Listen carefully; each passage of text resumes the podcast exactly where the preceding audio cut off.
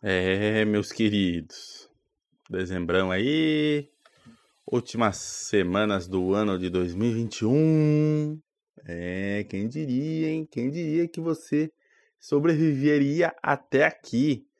Muitos acharam que o juízo final tava aí no, no esquemão, filho. mas né, não foi dessa vez. Não foi dessa vez. Então fique em paz que tem muito ainda pra você viver meu querido. Muito. Mas, tipo, muito mesmo. Entendeu? Então, fique em paz. Fique em paz, que tem muito para se viver ainda.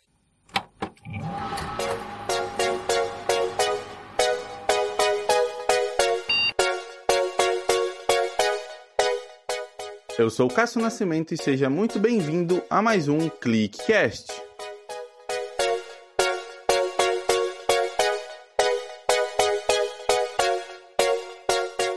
Episódio de hoje, então é Natal.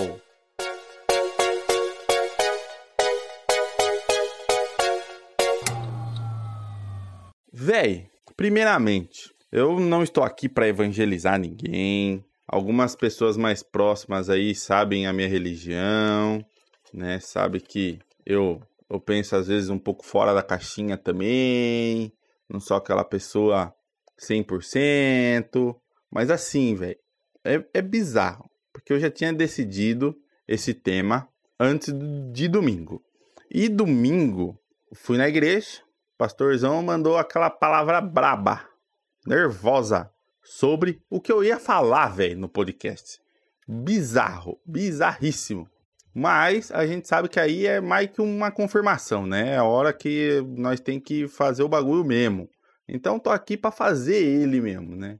E aí estamos na semana do Natal. Semana do Natal, uma semana muito feliz para um, muito triste para as outras e por aí vai. Natalzão, a data do Natal, dia 25 de dezembro. A gente sabe que é uma data comercial, não, não adianta correr disso. Eu creio, né? Eu creio que é uma data apenas comercial, não foi a data na qual Jesus nasceu, né? Que o Natal, para quem não sabe, né? Quem tá um pouco desinformado aí, né? A pandemia bateu na cabeça. Para quem não sabe, Natal é a festa na qual se comemora o nascimento do menino Jesus. Sim, aquele que veio no mundo para nos salvar dos nossos pecados. E nada mais é que, na minha opinião, obviamente, uma data comercial, dia 25 de dezembro, tá?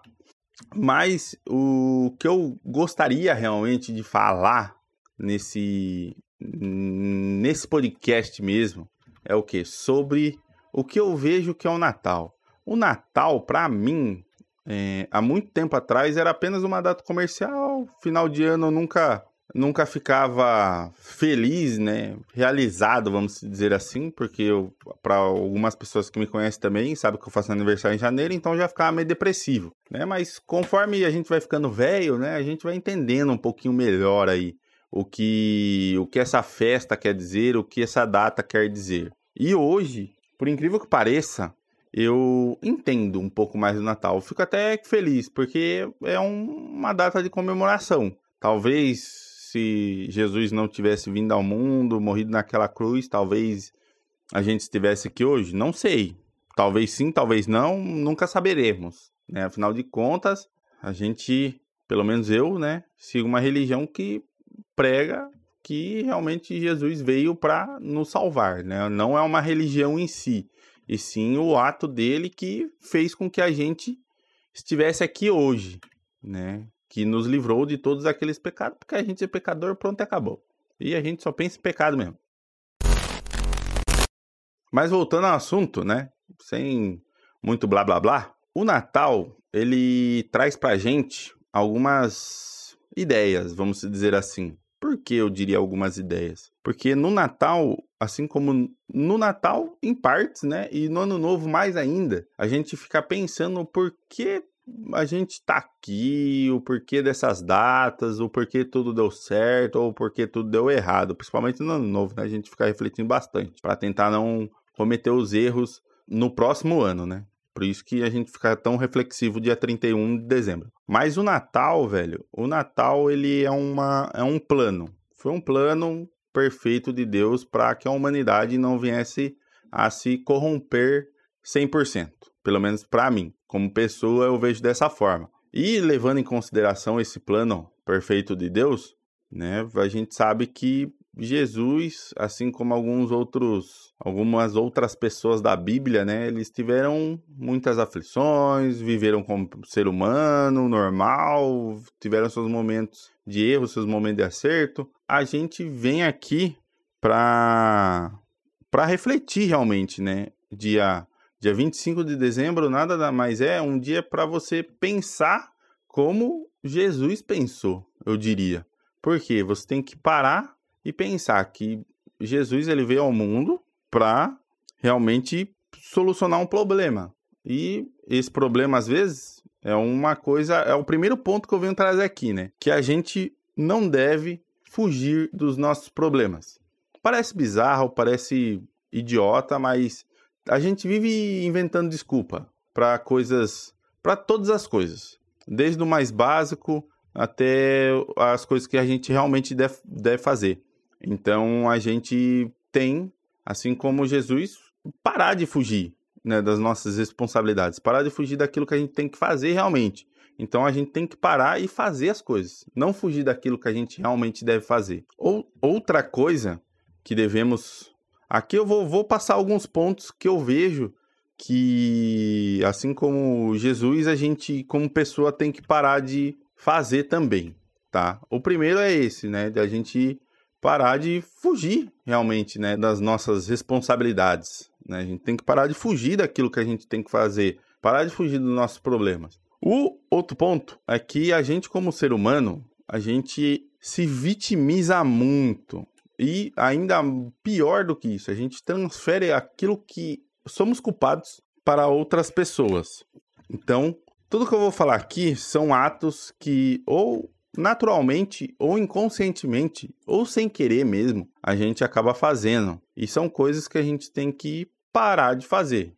Tipo, parar mesmo, parar 100%. Então, não se vitimize e não transfira as suas responsabilidades. Porque se aquilo foi feito para você fazer, apenas faça. Eu brinco no trabalho, até a Lari fica bem brava comigo, que eu trabalho por lazer e para passar raiva. Mas é, eu diria que essa frase minha é quase que uma fuga, porque eu tenho que trabalhar porque eu tenho que trabalhar. Eu tenho que ter um, um dinheiro no final do mês. Isso faz com que, não só aqui em casa, mas eu acho que qualquer outro ser humano tenha o seu.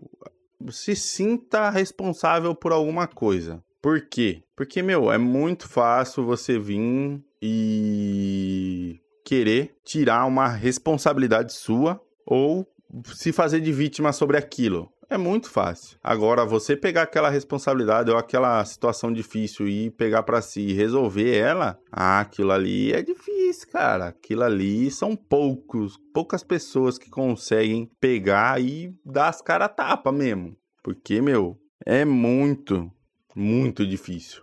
E pegando em gancho essa questão né, de não se vitimizar e não transferir a culpa que é sua, é uma coisa que é muito importante e a gente também faz sem perceber, fazer, né? Realmente fazer é um ato e não palavras. Porque muitas vezes a gente, ah, eu tinha que visitar aquele primo, eu tinha que visitar aquela tia, eu tinha que visitar não sei quem no hospital, parari barará, tchu, tchá, tchá, tchá. Cara, para de falar e faz. Ele é, é simples, é simples. Isso foi uma coisa que também eu tive que parar e começar a realizar na minha vida. Por quê? Meu, eu enrolava muito com o podcast, eu enrolava muito com os meus projetos, eu enrolava muito com tudo. E eu resolvi que eu tinha que parar e começar a fazer as coisas. Muito bizarro, muito estranho, mas eu tinha que parar e fazer. Eu tinha que realmente fazer aquilo, tudo que eu que eu queria fazer, tudo aquilo que já estava na minha cabecinha, eu tinha que fazer aquilo valer a pena. Eu tinha que fazer aquilo valer realmente. E não ser apenas mais um, sabe? Não ser apenas mais algo. E eu tinha que meter as caras, tinha que parar de falar e fazer realmente. E foi o que eu comecei a. O que eu estou realmente fazendo na realidade, né? Eu estou parando de falar estou fazendo. É difícil? É difícil.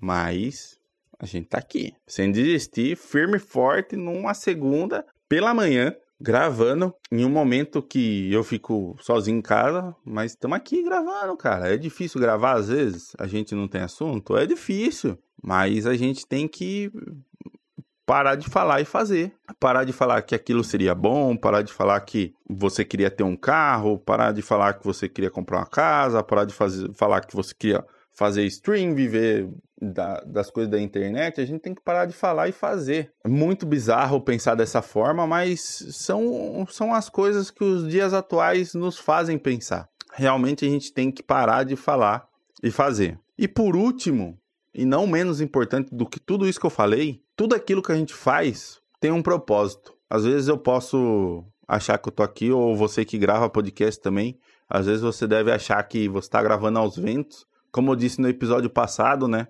É, se a gente for ver os números, a gente fica aterrorizado, a gente fica desanimado, a gente fica depressivo. Mas às vezes aqueles, aquelas duas pessoas que ouviu o seu podcast eram as pessoas que tinham que ouvir aquele podcast para ser impactados, entendeu? É bizarro pensar dessa forma e às vezes pode ser desanimador? Sim, mas você fez o que tinha que ser feito, parou de falar e fez, e você tem que entender que aquilo ali tem um propósito. Aquilo ali, por mais pequeno, minúsculo e esquisito que seja, tem um porquê ali por trás. Não, você não tá fazendo por fazer.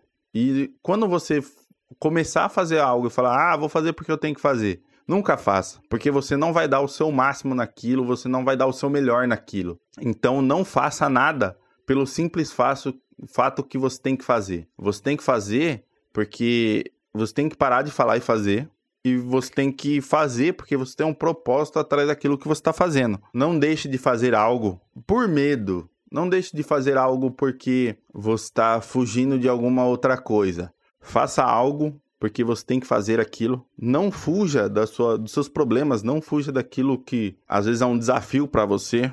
Não se vitimize, não transfira as suas culpas, as suas seus problemas para outras pessoas. Pare de falar e faça e entenda que tudo aquilo que você faz tem um propósito por trás. Às vezes um propósito pequeno, às vezes um propósito só de falar com uma pessoa, mas tudo aquilo que você faz tem impacto em algum lugar.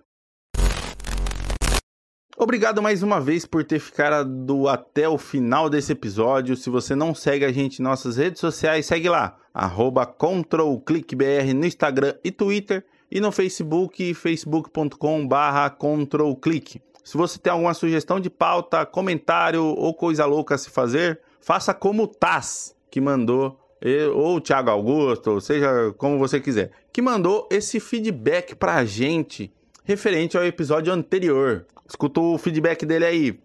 Concordo com você, meu jovem. Temos que apoiar os produtores de conteúdo, toda a galera que trabalha em cima e outra, não só também a galera que vai para frente da câmera ou para frente do microfone, porque às vezes tem uma galera que tem um pauteiro, tem um cara que consegue ter uma equipe de duas, três pessoas ali, um cara que só pesquisa a pauta, outro que só edita, isso também dá um baita trabalhão.